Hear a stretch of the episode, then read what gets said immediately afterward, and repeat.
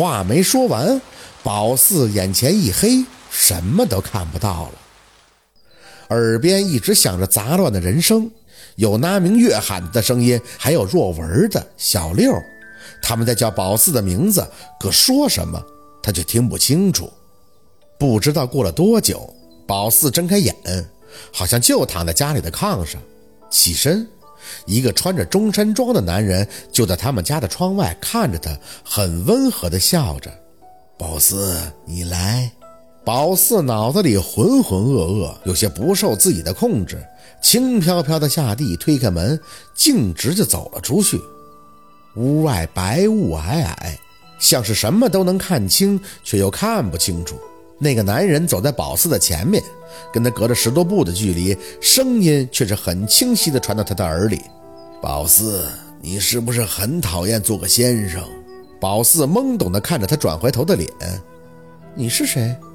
他笑着看宝四，我是来帮你的人呀，帮我。宝四嘴里默念着，不知道自己要跟着他走到哪里。你为什么要帮我？因为我知道你不想做个先生，很累，很辛苦，是不是？宝四轻轻地张嘴，像是说给他听，也像是说给自己听。我不想为了当先生去哭，我也怕自己做不了姥姥希望的先生，会让姥姥失望的。他笑着点头，抬手指了指前方：“你看。”宝四抬眼望去，只觉前方黄水滚滚，一片哀嚎，不由得有些惊恐。那些人都快被淹死了，快救他们呀！快救他们呀！他看着眼前波涛汹涌的黄水，微微的眯了眯眼。先生一向标榜自己济世救人，能知人所不知，解人所不解。可是现在他们在做什么呢？他们为什么不帮苍生躲过这次危害呢？宝四呆呆地看着那个男人的脸，你什么意思？他仍旧笑着，慢慢的看向宝四。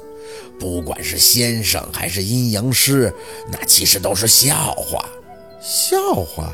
他点头，手上轻轻一挥，汹涌的黄水顿时迟缓，河水里挣扎的人也瞅准机会爬上了岸边。你看见了吗？只有我可以帮助他们。宝四惊讶的点头，小了，水真的小了。说完，宝四满心敬佩的看向他：“你到底是谁呀？”“我是神。”他轻飘飘的扔给了宝四三个字：“可以帮助你的神。”“帮我？”他点头。“我知道你不想做先生。”但是又怕你姥姥失望难过，所以你很挣扎，很纠结，对不对？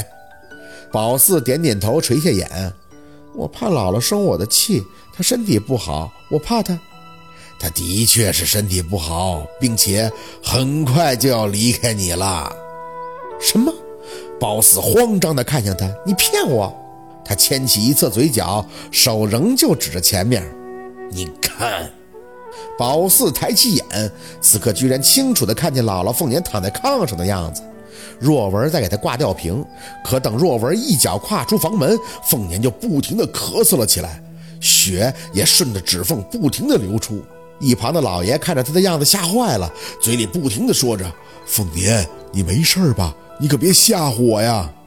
凤年轻轻地摆手示意老爷：“不要多说，别让孩子知道，我要不行了。”我真的要不行了，宝四有些急，姥姥，姥姥！这男人的手一挥，眼前的景象顿时消失不见。不出一个月，你姥姥就会离开你的，那怎么办？宝四慌了，不能让我姥姥出事儿的，你再让我看看，再让我看看呀！他面向宝四，你看了又会怎样呢？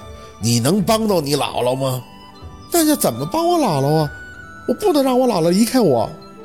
他点头，看着宝四，轻轻的开口：“嗯，我有个办法，不但可以帮你姥姥活下来，还可以让你很轻松的变成你姥姥高兴的样子。什么办法？”宝四像是一直被他指引着，并且不受控制，就是想知道，迫切的想知道。只要你拜我为师。那你就什么都不用学了，只要你跟我说你想做什么，那我就会帮你达成愿望。宝四直直地看着他：“你什么都能帮我？”他笑着继续点头：“当然，你看到了，我是神。那个什么先生，我根本就不放在眼里的。我想救谁就可以救谁。宝四，你说先生厉害还是我厉害呀？你厉害。”宝四笃定地看着他：“你一挥手就救了好多人，你比先生厉害。我要拜你为师。”他很满意的点头。你要记着，我是神，拜我为师，绝不可以让别人知道这件事儿。多亲近的人你都不可以说，明白吗？宝四重重的点头，知道了。既然这样，那你就晚上六点来死人沟找我，那里有一座很小的荒庙，我就在那里等你。你要记着，来的时候一定要准备一张红纸，撕成人的形状。并且把你的名字、生日写在后面，还有最重要的是，在红纸上点上你的血，不要怕疼。等到你在庙前烧完，跪下对着庙磕三个头。如果你的心诚，那我就会收你为徒了。记住了吗？宝四想着他说的话，好像也不是很难。我记着了，我不会跟别人说的。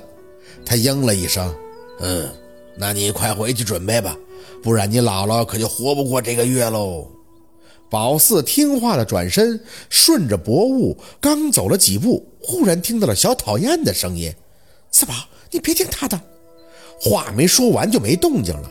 宝四惊讶的回头，却看见那个男人仍旧含笑着，单手捂着后脑站在那里。有声音，你听见小讨厌的声音了吗？他摇头：“没有，快回去吧，时间又来不及了。记得是六点，不然我不会等你的。”宝四哦了一声，就开始着急地往回去的路上跑着，直到跨进大门，耳边突然又传来那个男人的厉喝：“你这个畜生！两年前就坏了我的好事，现在还敢出来！”宝四身体一僵，这严辣阴狠的语气跟他刚刚跟自己说话的态度截然不同啊！眼前猛地闪过舅老爷波澜不惊的脸，宝四心里一慌，没等喊出“舅老爷”三个字，就一个鲤鱼打挺从炕上跃了起来。哎呦我的天哪，四姐，你能不能不哪次起来都这么吓人呢？小六捂着心口，直看着宝四。我正这偷摸的看电视呢，你这一惊一乍的，我还以为我妈进屋了呢。宝四不想跟他说话，只是觉得脑子里很乱。那个人不是神吗？怎么会听到小讨厌的声音，还会看到舅老爷的脸呢？四姐，小六见宝四不答话，还凑了过来。你知不知道你睡了好几天啊？发烧了。听我妈讲，你在泥坑里各种的打滚，给那个陈爷爷都吓着了。谁都不知道你咋的了，是不是因为陆大哥一直没回来，所以你不高兴的呀？睡了好几天。宝四愣愣地看着小六的脸。陆星月一直没回来。嗯。小六按下 VCD 的暂停，看着宝四像大人一般的叹气：“哎，没回来呀，盛叔也没回来。我爸说，也许是沈叔叔一去市里检查就严重了，所以他们就没回来。但我也不知道是咋回事啊，头有点疼。”宝四看了一眼时间，下午三点。你怎么没去上学呀？这两天一直下大雨啊，今天才停。学校的操场都被冲出大坑了，篮球架子也倒了，低年级的就放假了，等通知再去上。哎，四姐，你干啥去？宝四没答话，几步就跑到了前屋，一见凤年正好端端的坐在炕上，心才算是放了放。老儿，你是不是胃还疼呢？凤年看着他有些惊讶。四宝啊，你起来了，我看看还烧不烧。你说你这孩子咋没事忽然在水泡子里折腾上了呢？老儿，宝四晃着脑袋躲开姥姥的手。我没事了。你是不是身体现在特别不好，老偷摸的吐血呀？凤年看着宝四的样子有些失笑。老没有啊，老就是胃一直疼。没有，你有。宝四有点委屈。你就是不想告诉我，你难受你自己忍着。凤年拉住宝四的手，你看你这孩子。胃疼不是啥大事儿的，要是老吐血那还得了啊！你放心啊，老郑一场历史罕见的特大洪水再施淫威。南方，滚滚长江有八次洪峰从上游奔泻而下，连续六十多天超警戒水位，使万里江堤险象环生，严重威胁着沿江两岸人民生命财产安全。